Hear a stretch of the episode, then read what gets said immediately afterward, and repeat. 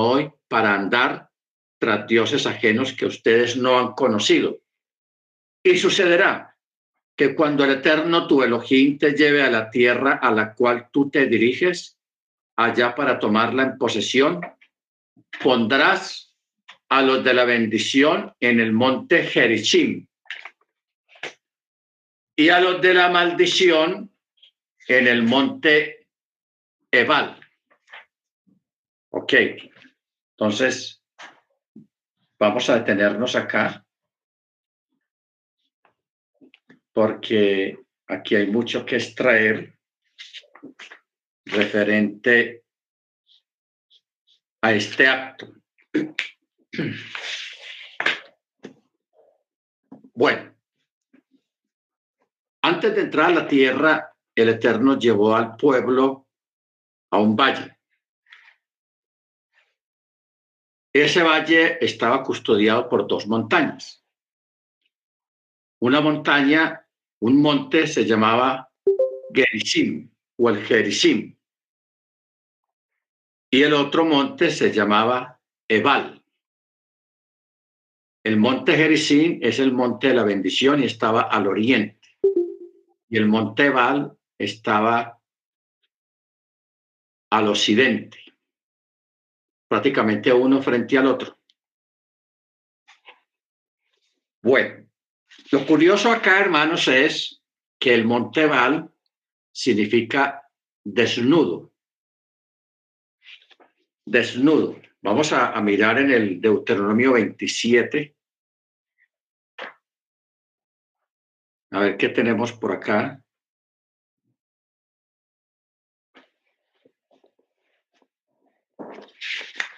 Deuteronomio 27.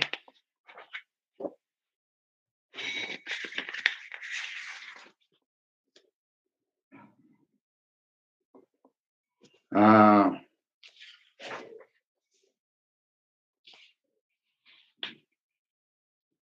en el monte Gerizim, que es el monte de la bendición. Ok. Aquí hay algo curioso, hermanos, y es de que el Eterno, para dar esta bendición, dividió el pueblo o las tribus en dos grupos de seis y seis. En el monte Gerizim, el Eterno puso a los, los hijos de, de Jacob o las tribus de los hijos que eran muchachos más o menos buenos, o sea, buen comportamiento, etcétera, etcétera. Y en el monte Val puso a los descendientes de las tribus o, o, las tribus descendientes de los muchachos, por ejemplo, a Rubén, a Adán, o sea, los eh, seis de los hijos de Jacob que no eran como muy prestos para muchas cosas con el Eterno, no eran de muy buen testimonio y a ellos los puso allí en el Monte Val para que profirieran las maldiciones. ¿Ok? Profirieran las maldiciones. Ok. Lo, lo curioso de esto, hermanos, es que tanto las bendiciones como las maldiciones no fueron expuestas directamente por el Eterno. Ojo con esto sino por, el, por las doce tribus de Israel. Por eso entendemos, hermanos, que las doce tribus, especialmente las diez tribus, los descendientes de las diez tribus creyentes en Yeshua, son los que van a juzgar. Porque el que da la maldición o la bendición es el que juzga también en este caso. ¿Ok? Cosa espectacular y curioso también al mismo tiempo. Eh, al momento de decir las bendiciones en el valle, se precisa que los levií se quedaron en el valle, que estaba en medio de ambas montañas y ellos voltearon sus rostros hacia el monte Gerizim cuando las tribus ubicadas allí comenzaron a recitar las bendiciones. Y luego se voltearon al monte Baal en el momento en que las otras tribus escogidas para estar en el monte Ebal y recitar las maldiciones estaban allí. O sea, los sacerdotes no estuvieron ni en el Jericín ni en el monte Ebal, sino en el valle, en el medio. ¿Ok? Mientras eh, las doce tribus, por su parte, se hallaban en las laderas de ambas montañas divididas en dos grupos de seis. Dos grupos de seis. Vamos a mirar en, en, Josué 8, libro de Josué, capítulo 8.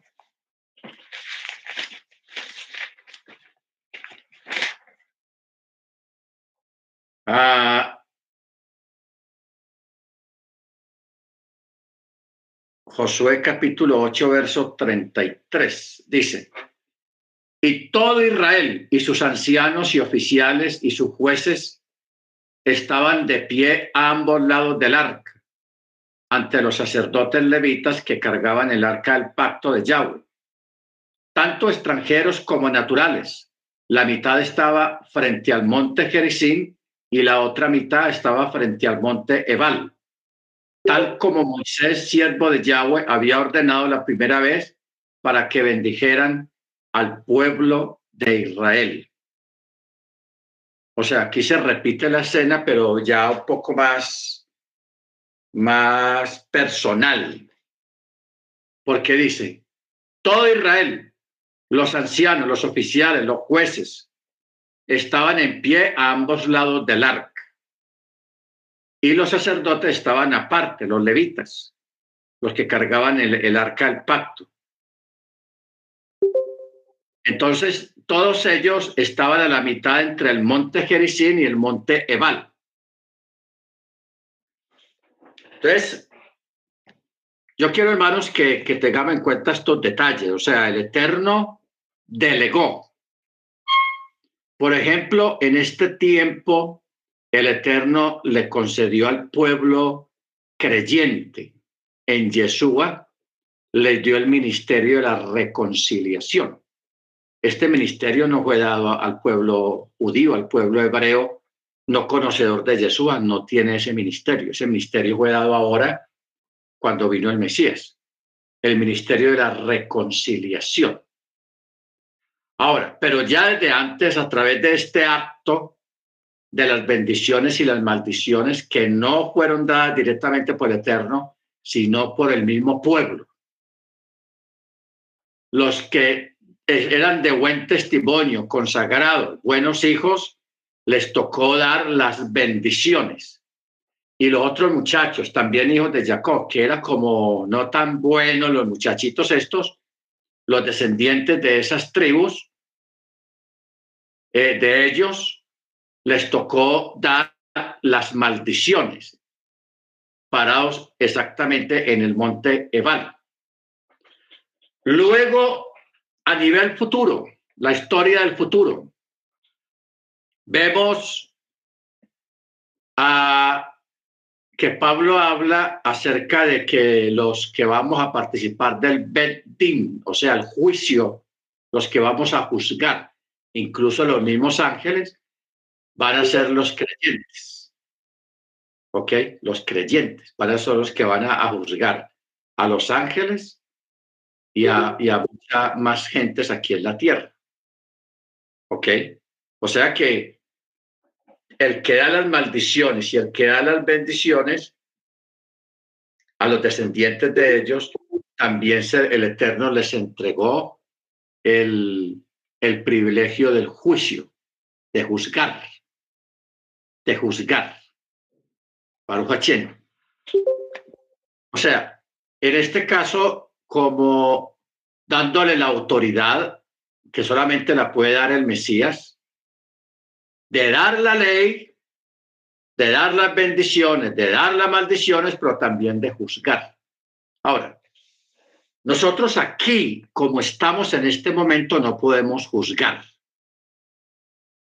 Ese, ese privilegio, ese don va a ser dado en el futuro cuando ya todos los creyentes estén fuera de aquí de la tierra, cuando ya estemos fuera. Pero mientras estamos aquí, rodeados de todo lo que estamos rodeados, en este mundo eh, no podemos juzgar. Por eso Pablo dice muy claro, no juzguéis para que no sean juzgados. No juzguemos ni evitamos juicios. Por eso dice, ¿acaso no sabéis que vosotros juzgaréis? Mano Freddy, a ver si nos ayuda con la cita, que vosotros juzgaréis a los ángeles. ¿ok?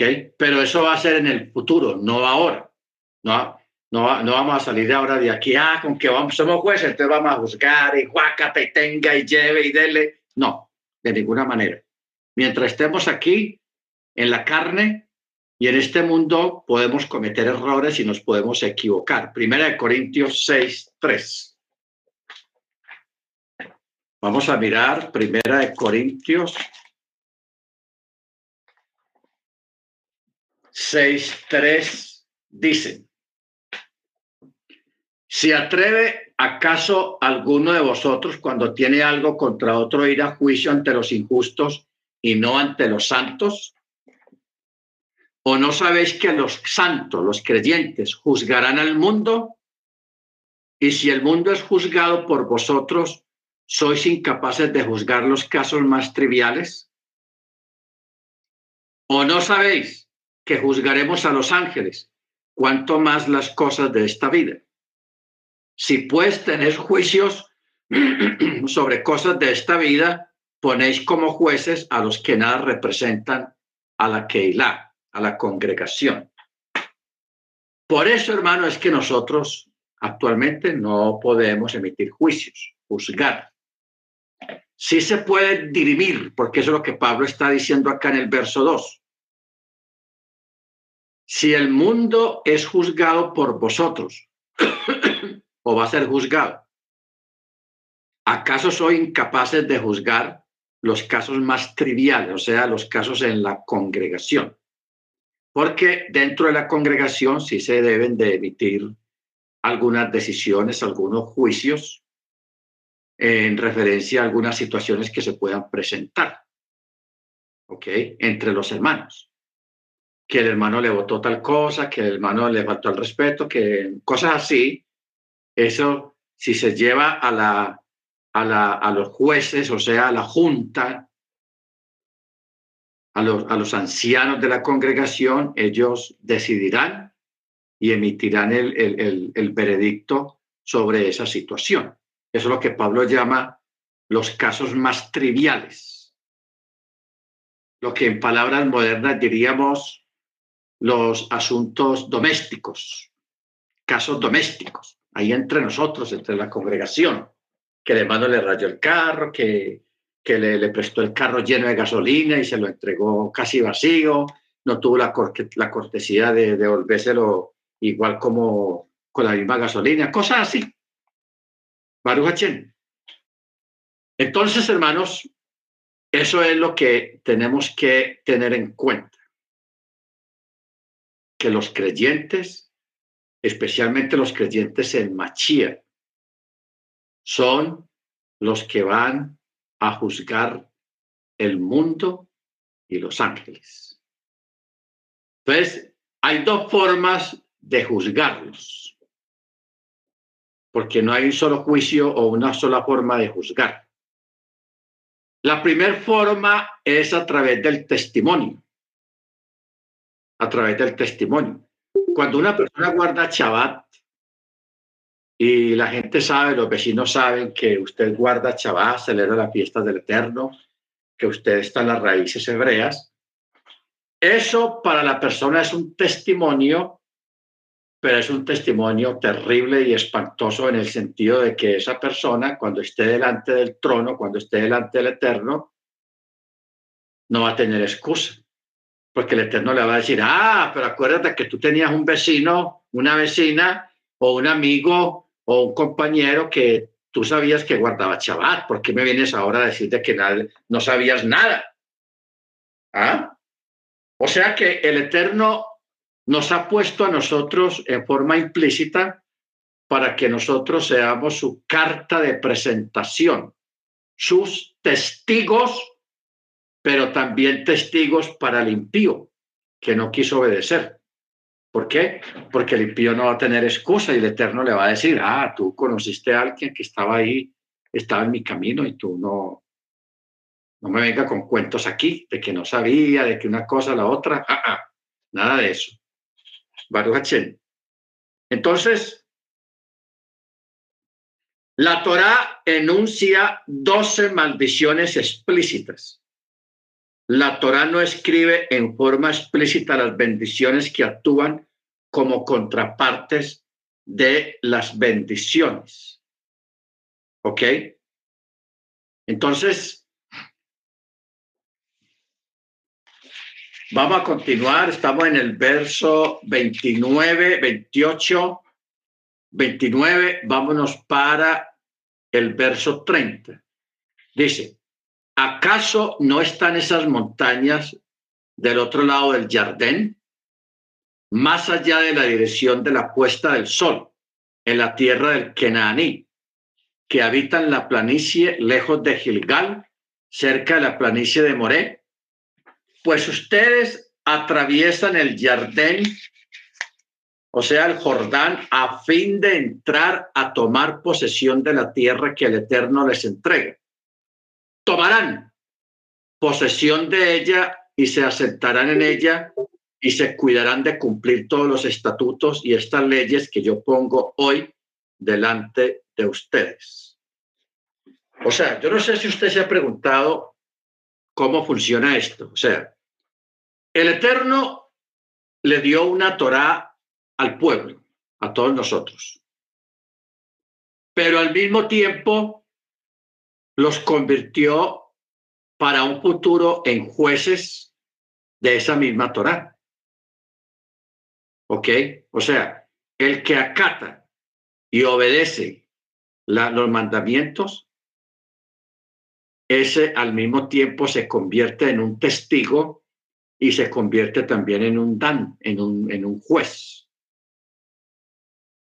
en un juez, al quien que juzga o que va a juzgar. ¿Ok? Baruch Entonces, es interesante esto, hermanos, porque eh, por eso es que hay un texto muy importante, muy famoso, que llama Vosotros sois mis testigos. No de que nosotros hayamos visto algo sobrenatural, nosotros realmente no hemos visto nada. Cuando habla de ser testigos, está hablando de que toda persona que obedece la Torá, que obedece el mandamiento, se convierte en un testigo del Eterno hacia los resto del mundo. Isaías 43, 10.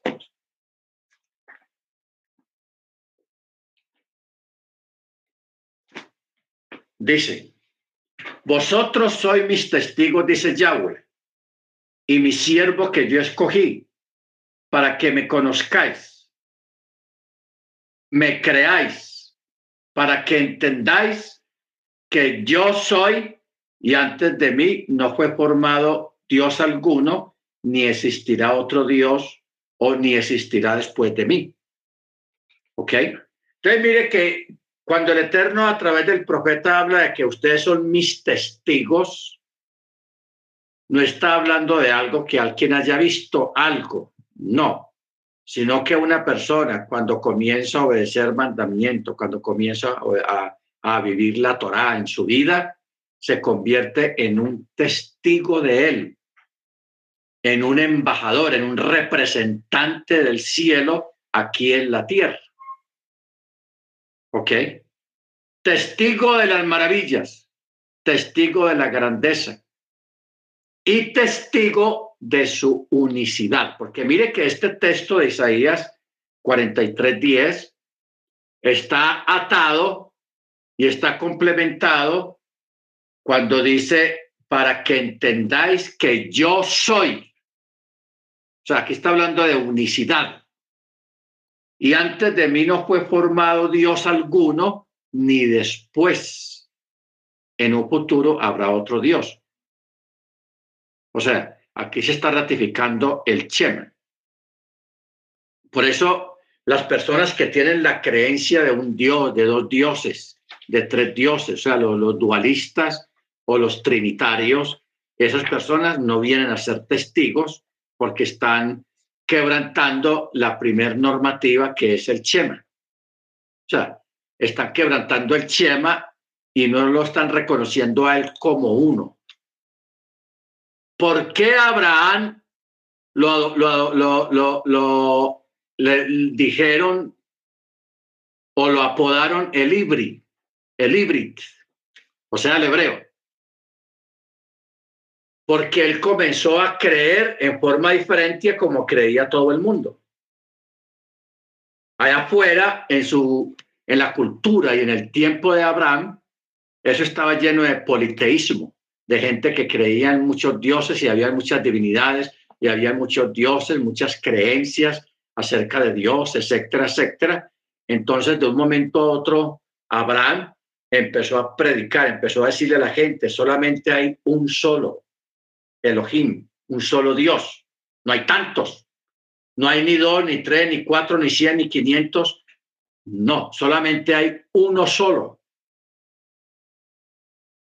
Y hay algo curioso a través de toda la escritura, de que el Eterno pone énfasis en que se le reconozca a Él como uno solo, porque si Él es uno solo, si Él es único en esencia, en naturaleza, en, en, en redención, entonces si, si alguien dice que es dos o que es tres, entonces, ¿cómo queda él? ¿Qué piensa él acerca de, esa forma de pensar que pueda tener una persona de que él es tres o de que él es dos? Eso sería complicado. ¿Ok? Entonces, por eso, él pone mucho énfasis, y no solamente en este texto, sino en muchos textos. Él dice, para que me conozcáis y creáis, o sea, crean que Él es uno. O sea, esto no se trata de estar aquí en la tierra y uno decir, bueno, esto está lleno de dioses, yo voy a escoger el mío, yo voy a escoger uno. No, eso no, no se trata de eso, de escoger entre tantos. No. Sino que entre tantos que son falsos, solamente hay uno que es verdadero y es uno solo es uno solo. En esencia, en naturaleza y en manifestación es el mismo. Por eso está la palabra para que entendáis que yo soy Anoji. Yo soy. ¿Ok? Baruch Entonces, es muy importante, hermanos, tener en cuenta esto y darle gracias al Eterno porque y arraigarnos más en ese aspecto de saber y reconocer y creer que Él es uno y entender que Él es uno. ¿Ok? Bendito sea su nombre. Entonces, capítulo 12. Estos son los estatutos y las leyes que ustedes se cuidarán de llevar a cabo en la tierra que el eterno Elohim de sus ancestros te ha entregado para que ustedes la posean durante todos los días que ustedes vivan sobre este suelo, sobre la tierra. Destruirán completamente todos los sitios donde ahí hayan rendido culto los pueblos a quienes ustedes conquistan a sus dioses, sobre las altas montañas, sobre los valles, debajo de todo árbol frondoso, demolerán sus altares y despedazarán sus pilares, sus árboles de culto quemarán al fuego y derribarán las imágenes talladas de sus dioses y destruirán sus nombres de ese sitio. Ok. Eh, Aquí hay una palabra donde dice en el verso 3, demolerán sus altares y despedazarán sus pilares. Bueno, aquí tenemos árboles, primero lugares altos, luego los árboles frondosos y luego las imágenes talladas y luego los pilares. Los pilares eran piedras, que es lo mismo que vimos, vimos, que es lo mismo que vimos. Vimos es una deformación de bumos, nombre griego que se daba a los pedestales utilizados en la antigüedad para servir de base a las estatuas. Usted sabe que siempre ah, cuando hay una estatua, la estatua siempre está sobre un pilar, sobre un altar. Esos altares eran de piedra en la antigüedad y se llamaban bimos, altares de piedra, que las tallaban y ahí encima ponían el ídolo. ¿Ok? Baruch Ahora, luego tenemos los árboles votivos. En la antigüedad, hermanos, la, la gente acostumbraba hacerse debajo de un árbol y el árbol lo tallaban con una navaja o un cuchillo, tallaban el árbol y ponían el nombre de un ídolo o le hacían un nicho, un huequito, y ahí ponían velas, ponían cosas, porque era un árbol votivo. O sea, la gente se hacía debajo del árbol frondoso para hacer adoración y adorar a los ídolos.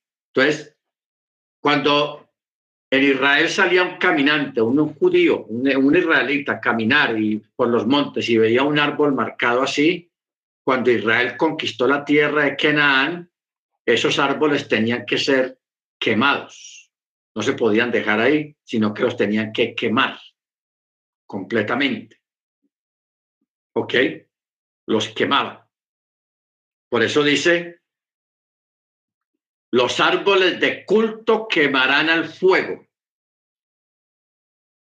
y derribarán las imágenes talladas de sus dioses y destruirán sus nombres de ese sitio. O sea, quitarán los nombres, si hay escritos nombres de ese ídolo, los tienen que quitar de ahí y borrar la memoria de esos nombres, de esos ídolos.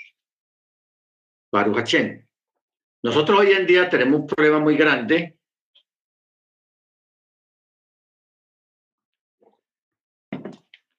en ese aspecto.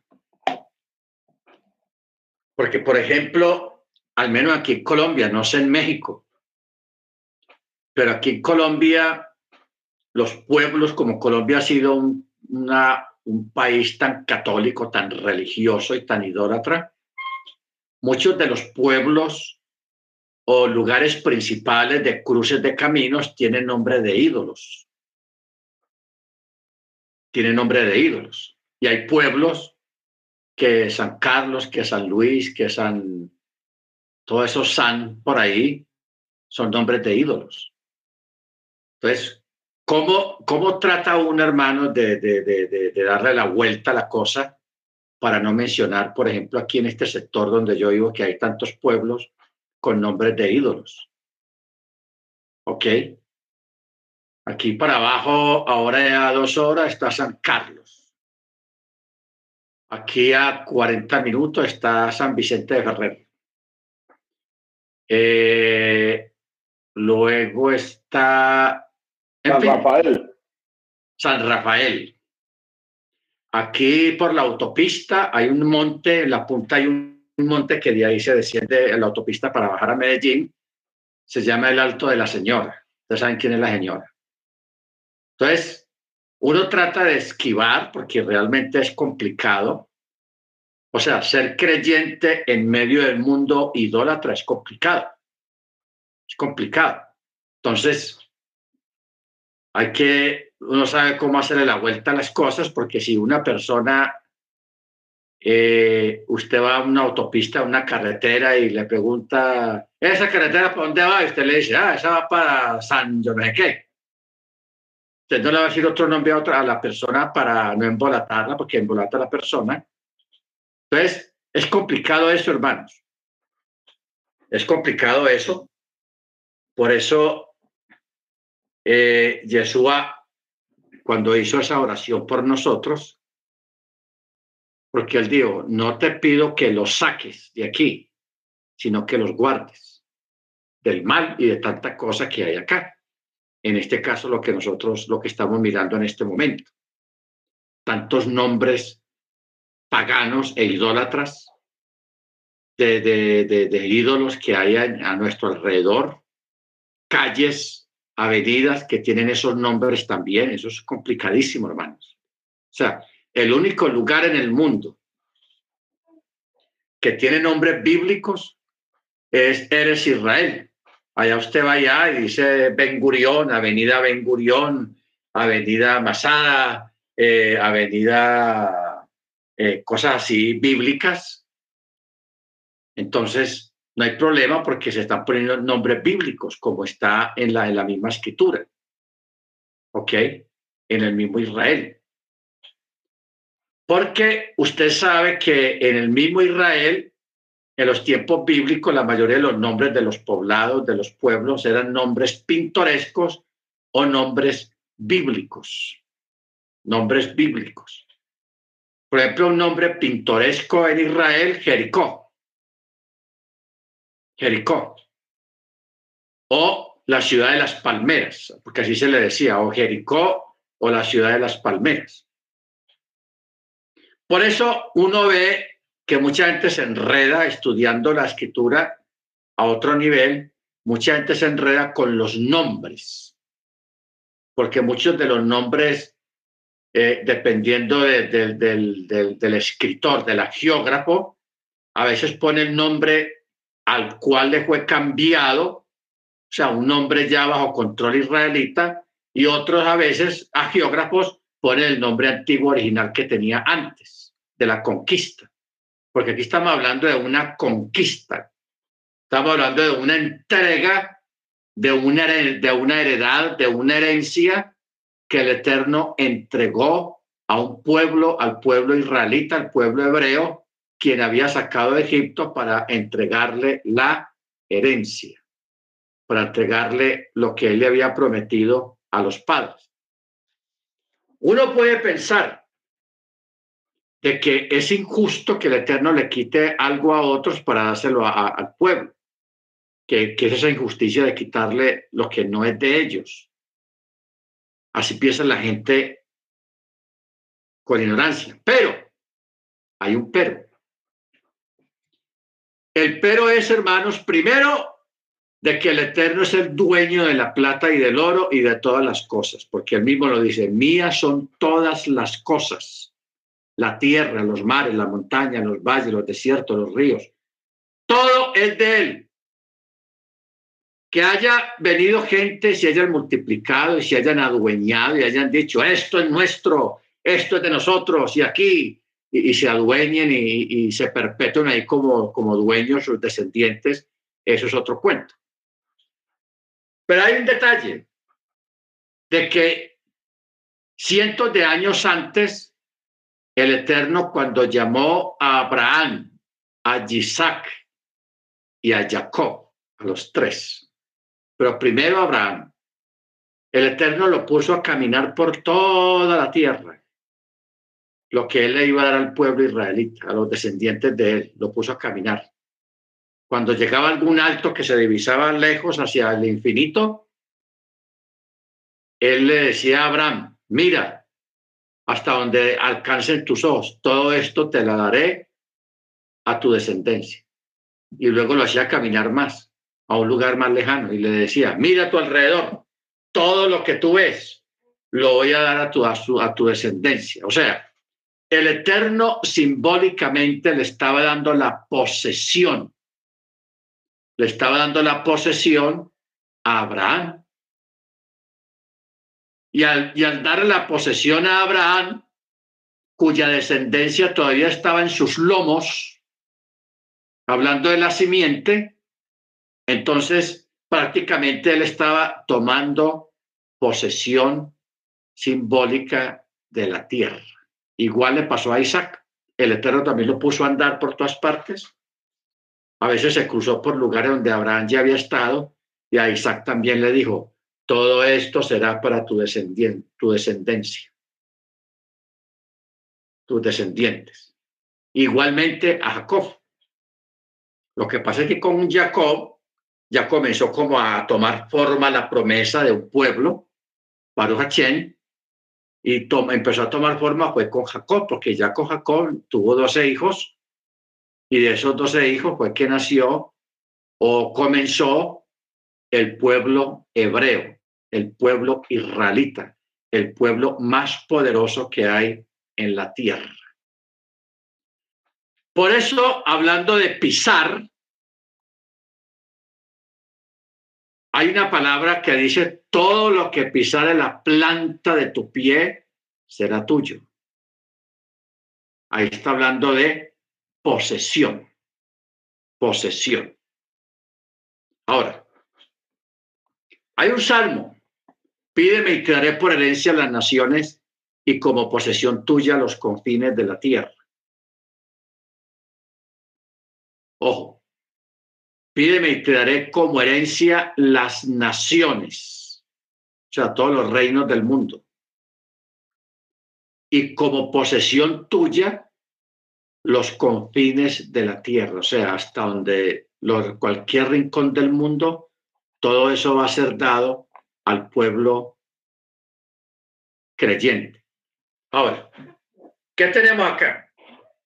Tenemos la parte microcósmica y la parte macrocósmica.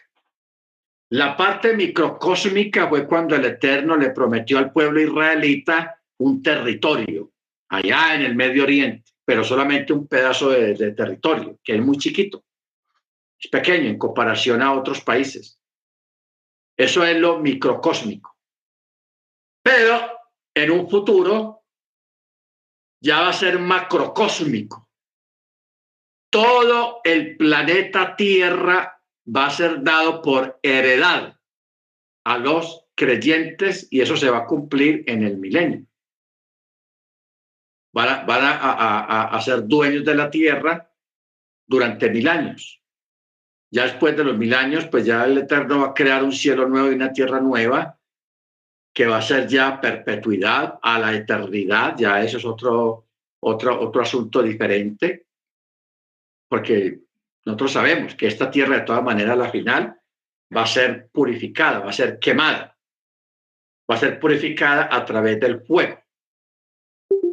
¿Ok? Va a ser quemada, destruida completamente.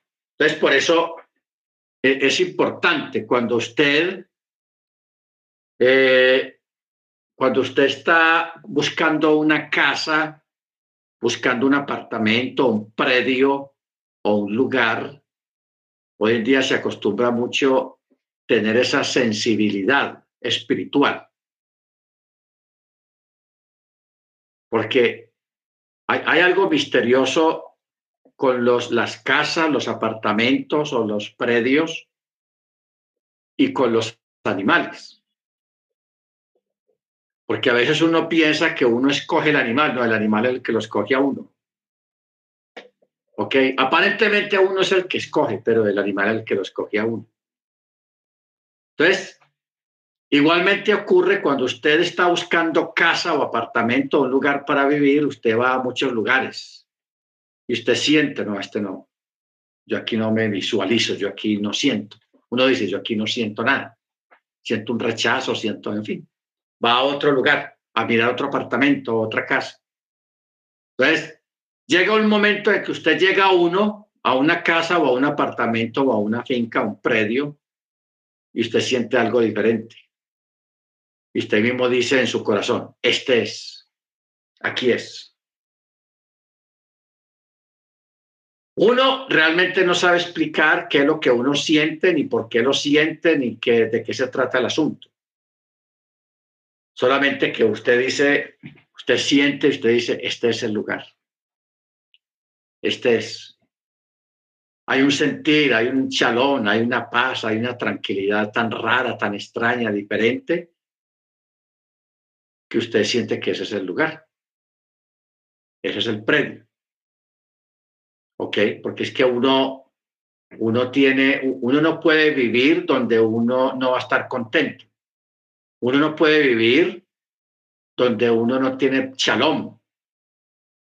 Uno, uno vive en un lugar donde le traiga a uno tranquilidad, le traiga descanso, le traiga shalom. Eso es como usted ser talla 10 y, que usted lo forcen a ponerse una talla 8. O sea, todo estrecho, todo incómodo. E, eso no, no, no sirve así, eso no, no disfruta uno nada. Uno no disfruta nada. ¿Ok? Entonces, por eso a veces es importante aplicar esa norma de lo que dice el texto, todo lo que pisare la planta de vuestro pie será santo también, pero también será tuyo. Pero en especial, todo lo que pisare la planta de tu pie será santo, o sea, santificado. Donde hay un creyente en asuntos de trabajo que está trabajando ahí en ese lugar, ese lugar es santificado y bendecido por causa de ese creyente. Y si es un mal creyente que anda en desobediencia con el Eterno, a ese lugar, a esa empresa le va mal. Como lo que pasó con la gente de Jonás cuando iba en ese barco. Que empezó una tempestad y una cosa que eso si nos hundimos, nos morimos y todo el mundo empezó a decir, ¿qué habremos hecho? ¿Qué pecado habremos cometido? quién de los que van aquí en este barco digan, a ver, qué pecado tan grande ha cometido. Eh, eh, en fin, la gente comenzó a hacerse como un examen de conciencia, a ver qué era lo que estaba pasando, hasta que Jonás, sintiéndose aludido, él tuvo que confesar, señores, el culpable de todo esto que está pasando, que casi estamos para morirnos, soy yo.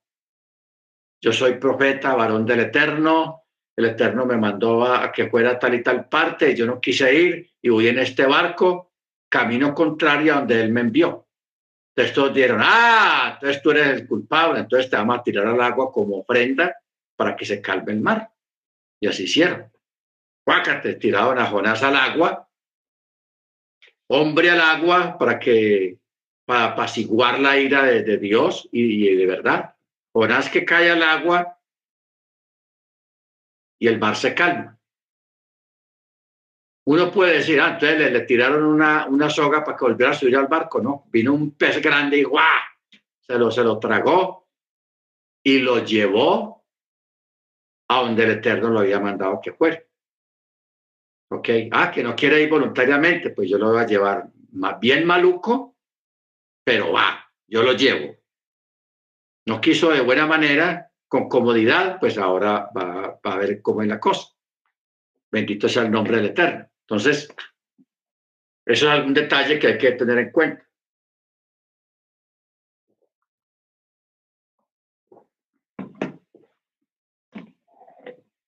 ¿Ok? Pero hermanos, lo que uno sí nota en todo esto que hemos visto acá es que todo tiene que ver con la Torá con obedecer la Torah. No solamente creer, sino obedecer la Torah. ¿Ok? Baruch Entonces, cuando dice destruirán sus nombres por medio del empleo de nombres denigrantes para designarlos. Por ejemplo, al templo idólatra llamado Bet Galía, o sea, la casa de la cima. Bet Galía, la casa de la cima, le decían Bet Caría, la casa de la sangre. Y a otro ídolo llamado el Col, le, lo apodaban el ojo de todos. Y otra, y otra gente con malas intenciones lo, lo llamaban Cots, o sea, el ojo de espinas. ¿Ok? O sea, la gente denigraba de todos esos ídolos. Amén. Muy bien.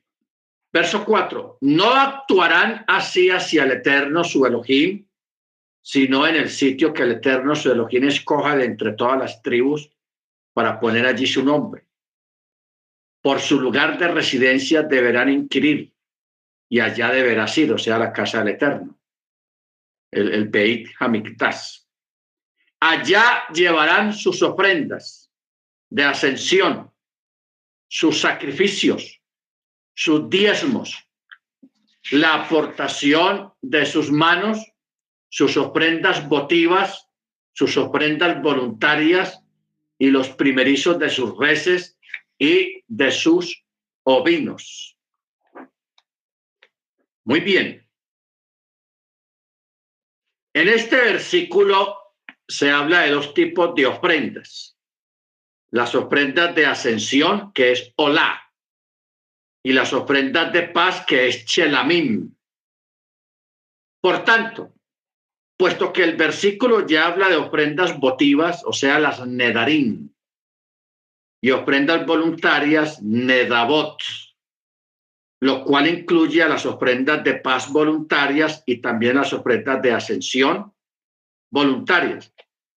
La palabra Besib Kem forzosamente se refiere a las ofrendas de paz obligatorias. Ejemplos de ofrendas de paz obligatorias son la ofrenda del Nasir y los dos corderos ofrecidos en Shavuot.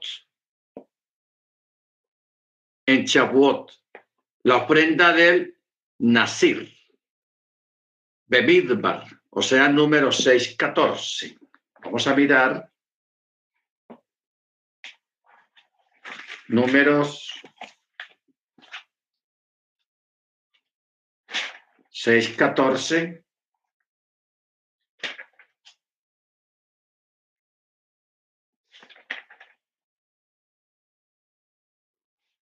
Dice, y aproximará su víctima ante Yahweh un cordero sin defecto de un año en holocausto, una cordera sin defecto de un año para el sacrificio por el pecado y un carnero sin defecto para las ofrendas de paz.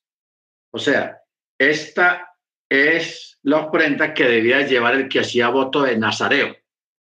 Por eso dice, esta es la ley para el Nazareo. El día en que cumpla el tiempo de su nazareato, será llevado a la entrada de la tienda de reunión y llevará un cordero de un año, una cordera de un año también, y un carnero sin defecto, o sea, un cordero, una cordera y un carnero. Tres animales. Por eso se llama la ofrenda del Nasir, del que cumple un voto de Nazareno. Hay gente que con Yeshua se ha confundido mucho. ¿Por qué? Porque decir Nazaret y decir Nazareo, Nazareno, cualquiera pensaría que un nazareno es porque nació en Nazaret y no es así.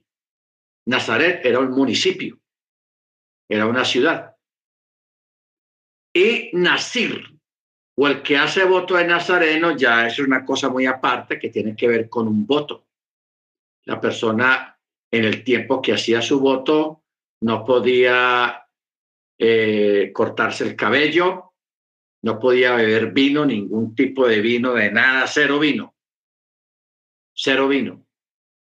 No podía tener relaciones sexuales con la esposa, ah, no podía en fin, había un montón de regulaciones. Había personas que hacían un voto por un mes, dos meses, tres meses, un año, lo que fuera. Cuando la persona ya terminaba su voto,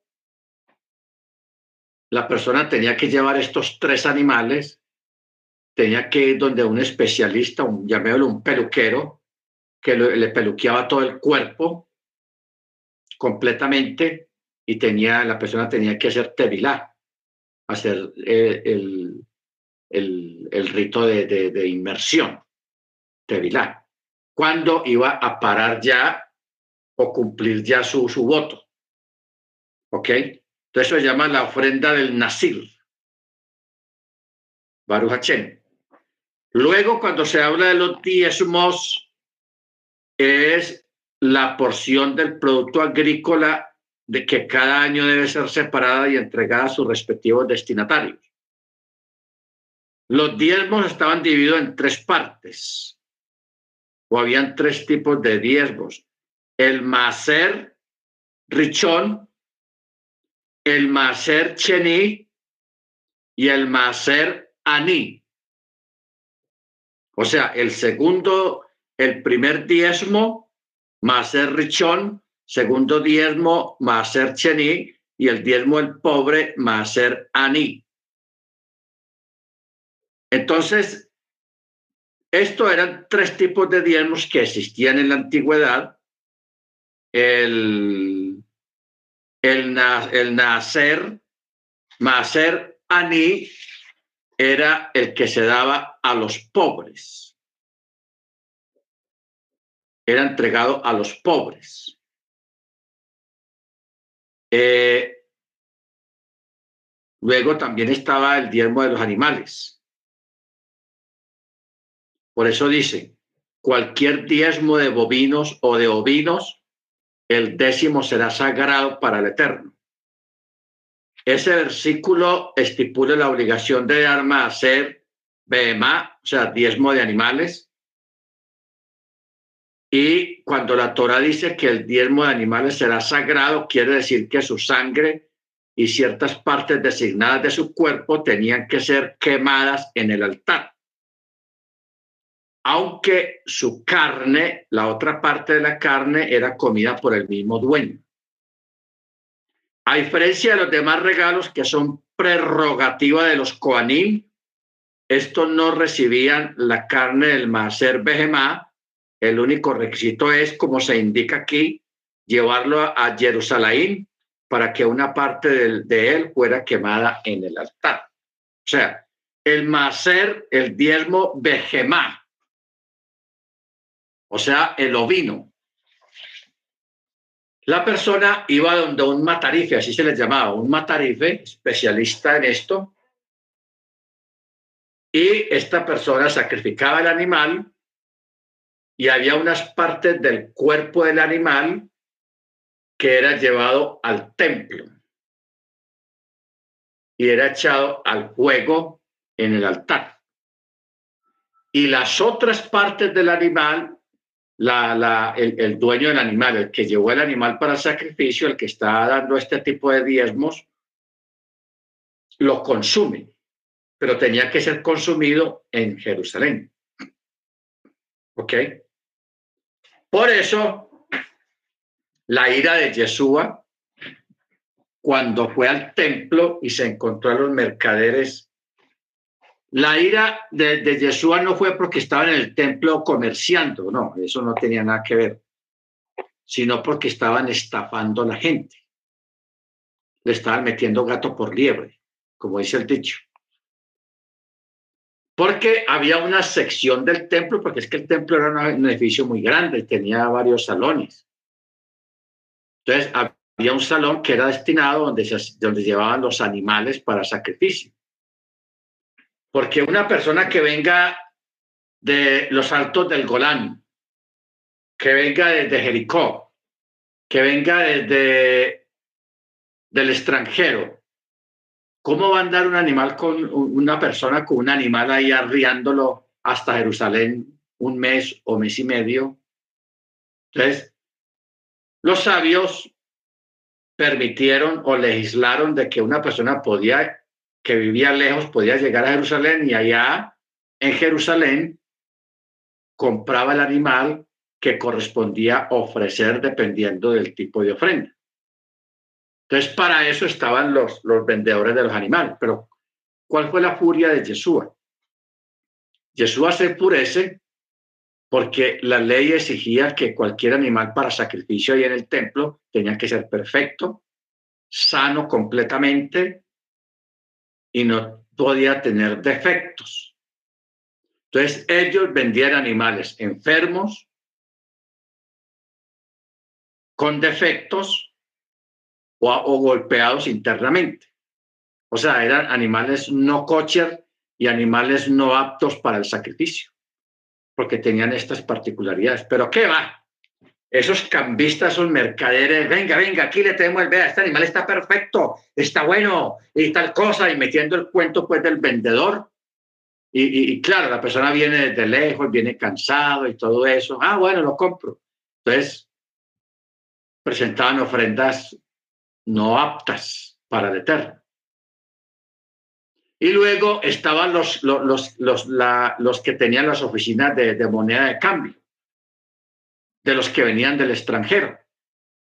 Porque el Eterno no permitía que nadie depositara en las ofrendas, en las arcas del templo, moneda extranjera, porque esa moneda extranjera tenía ídolos pintados ahí o grabados en las monedas. Paganos, ídolos paganos. Entonces, por eso, en el mismo templo había una, lugares para cambiar monedas, para cambio de divisas. Entonces, ellos a veces para cambiarle cheques, que es la moneda de Israel, a moneda extranjera, ellos le tiraban duro a la persona.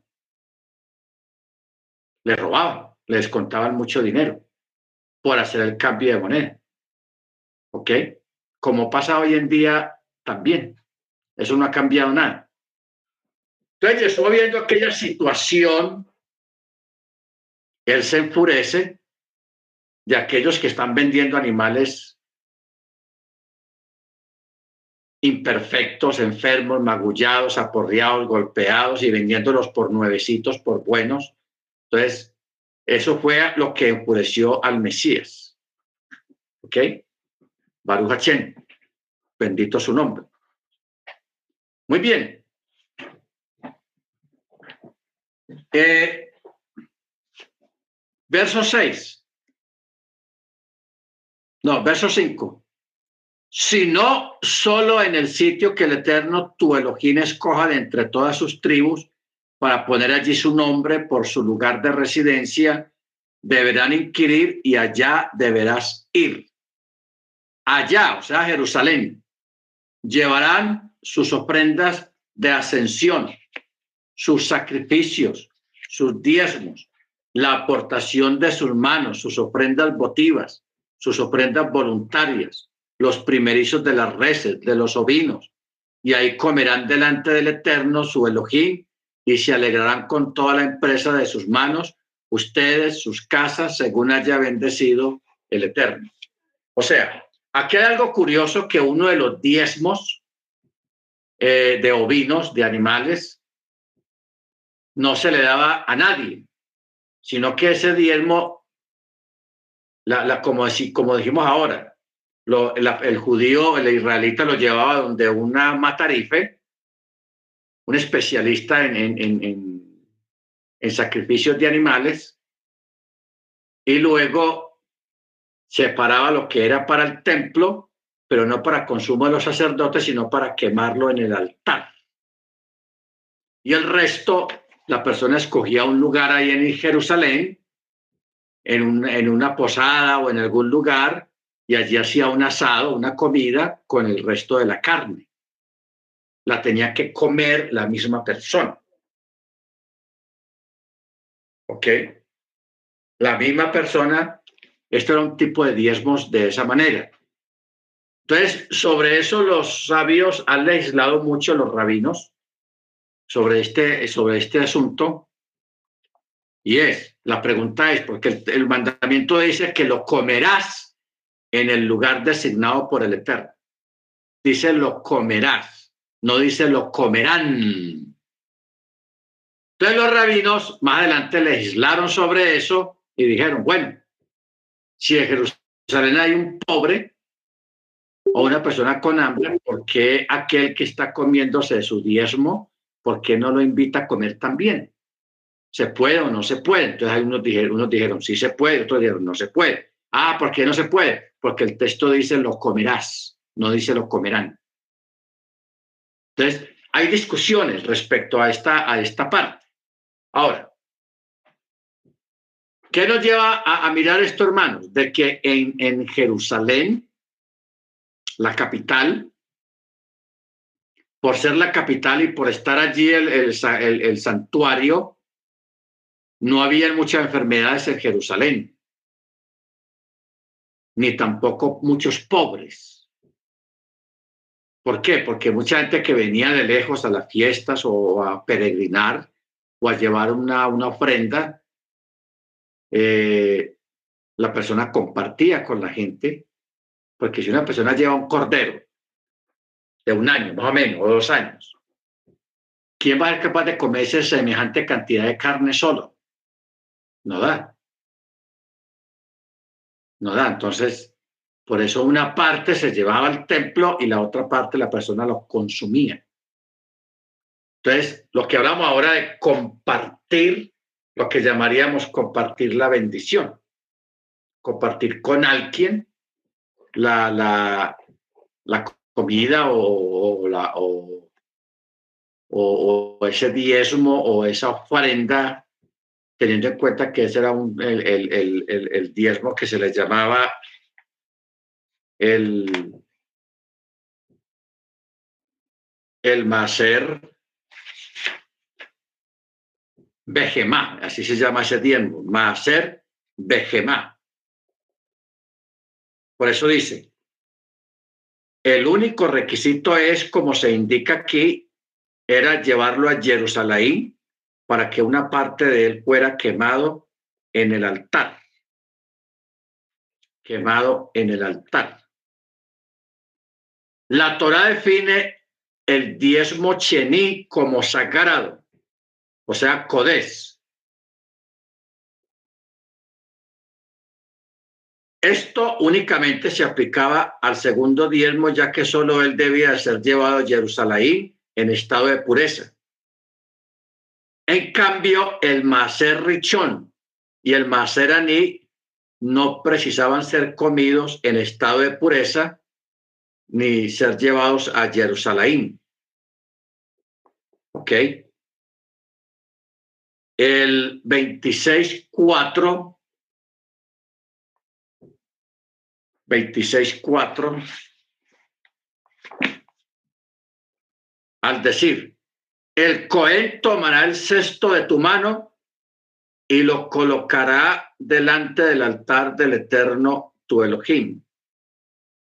El versículo no quiere decir de que los israelitas deben de ofrendar ellos mismos a los bejorot, o sea, los animales primerizos, sino que deben entregarlos al Cohen para que éste los ofrende al altar. Al altar. Al altar. Muy bien. Eh, hay un texto acá, el que sigue el verso 8, que tiene una curiosidad. Dice, no harán conforme a todo lo que nosotros hacemos hoy aquí. Ojo con eso. Cada hombre, según lo que sea recto ante sus ojos, pues todavía no habrán llegado al lugar de reposo y al patrimonio que el Eterno, tu Elohim, te entrega. Bueno, ¿qué quiere decir esto, hermano? Mire usted cómo hoy en día mucha gente se confunde, porque yo hoy en día veo mucha gente confundida. En el trayecto entre el Sinaí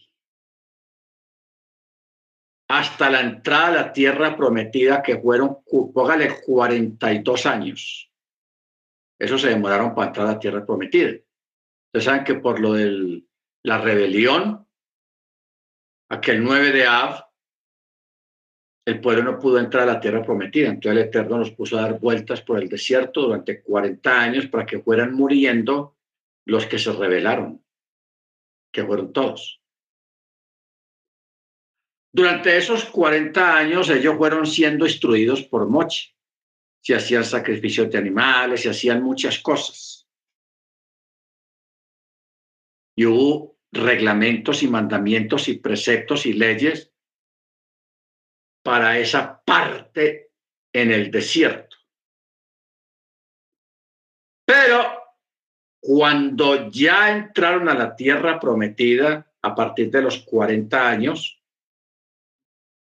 ya ellos recibieron otro tipo de mandamientos y otro tipo de prácticas, porque una cosa es practicarlo antes de entrar a la tierra y otra cosa es estando en la tierra. Por eso dice el verso 8, no harán conforme a todo lo que nosotros hacemos hoy aquí ¿Ok? Entonces dice, este pasaje se remite a lo enunciado arriba, a la frase, pues ustedes atraviesan el jardín a fin de entrar y tomar posesión de la tierra.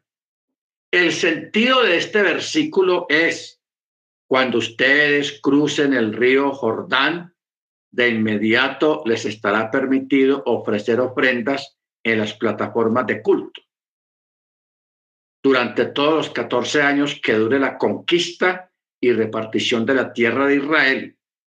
Pero en una plataforma de culto no ofrendarán todo lo que ustedes ofrendan hoy aquí en el tabernáculo que está con ustedes, en el desierto. Bueno, ahora mire usted lo otro. Hubieron unos mandamientos que se practicaban de una forma antes de entrar a la tierra prometida. Cuando entraron a la tierra prometida, después de 14 años, porque la conquista duró 14 años de guerras, combates y, y de a, a, On, a, a, todos esos reyes, a Carlos, esa, esa guerra duraron 14 años.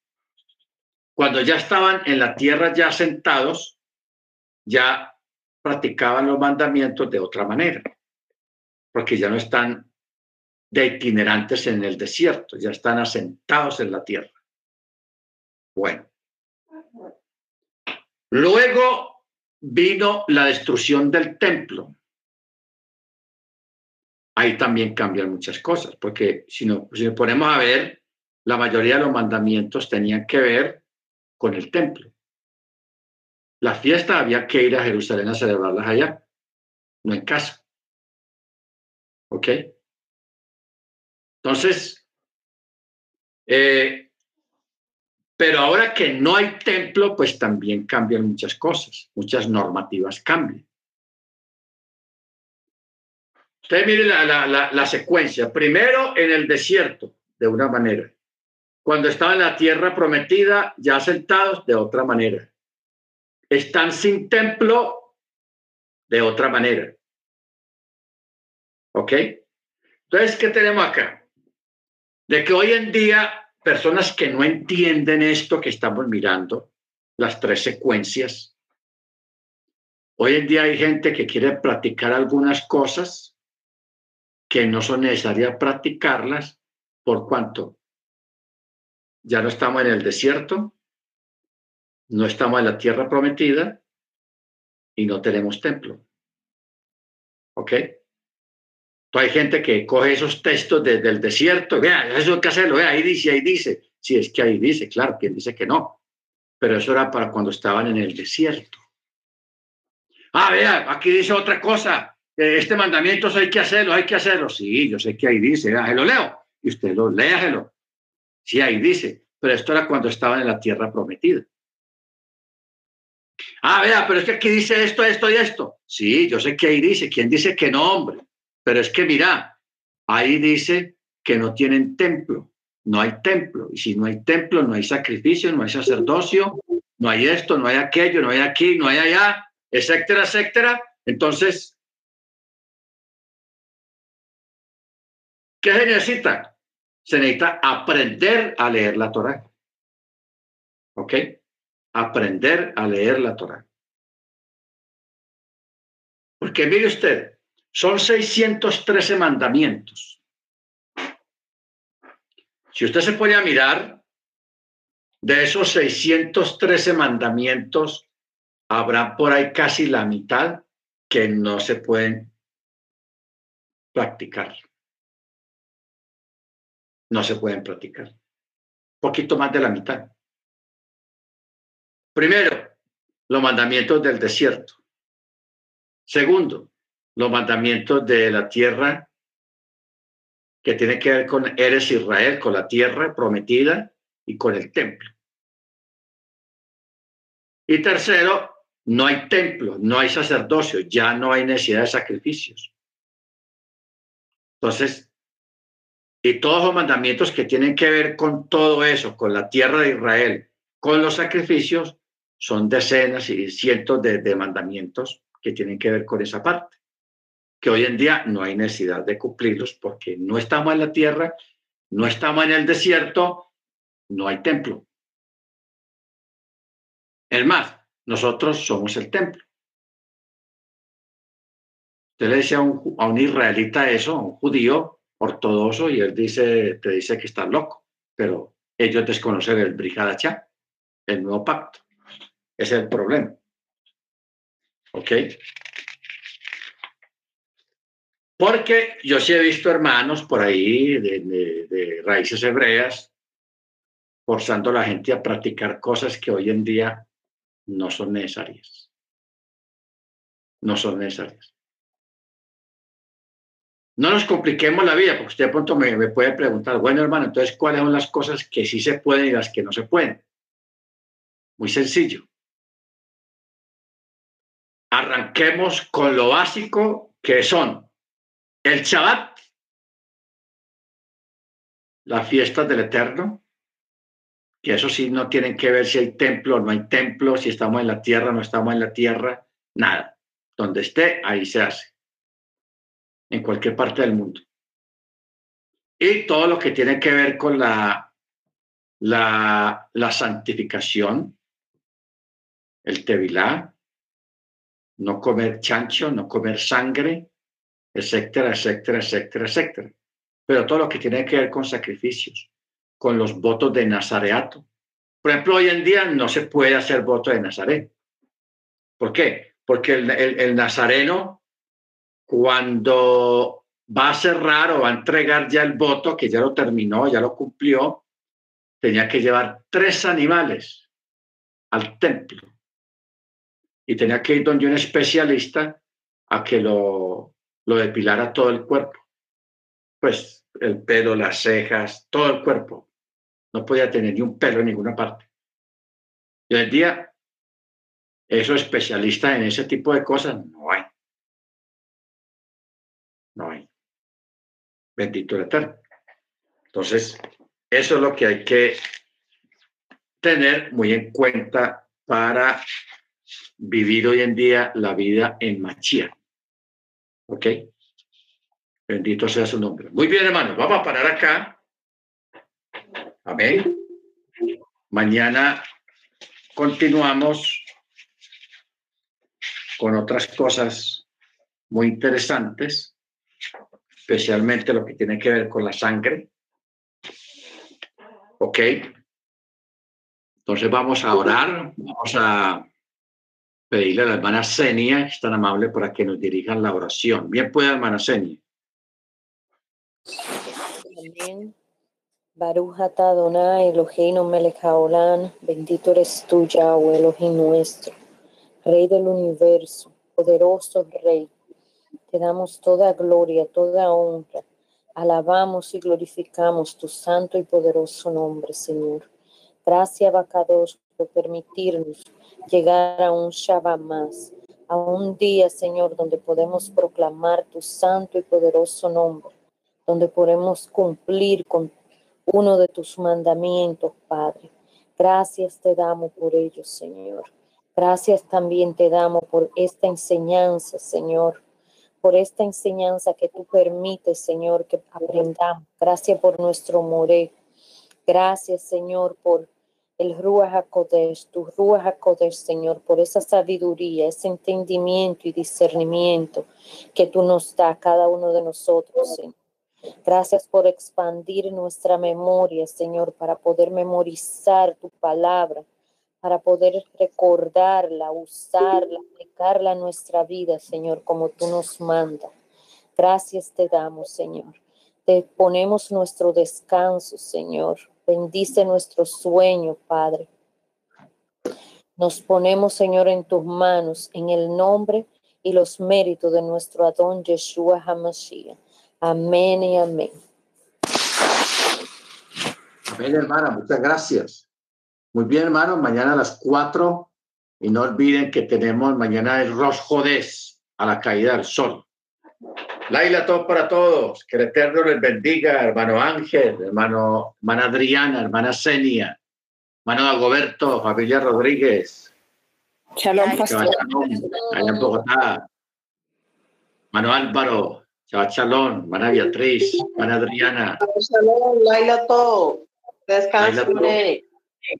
Amén.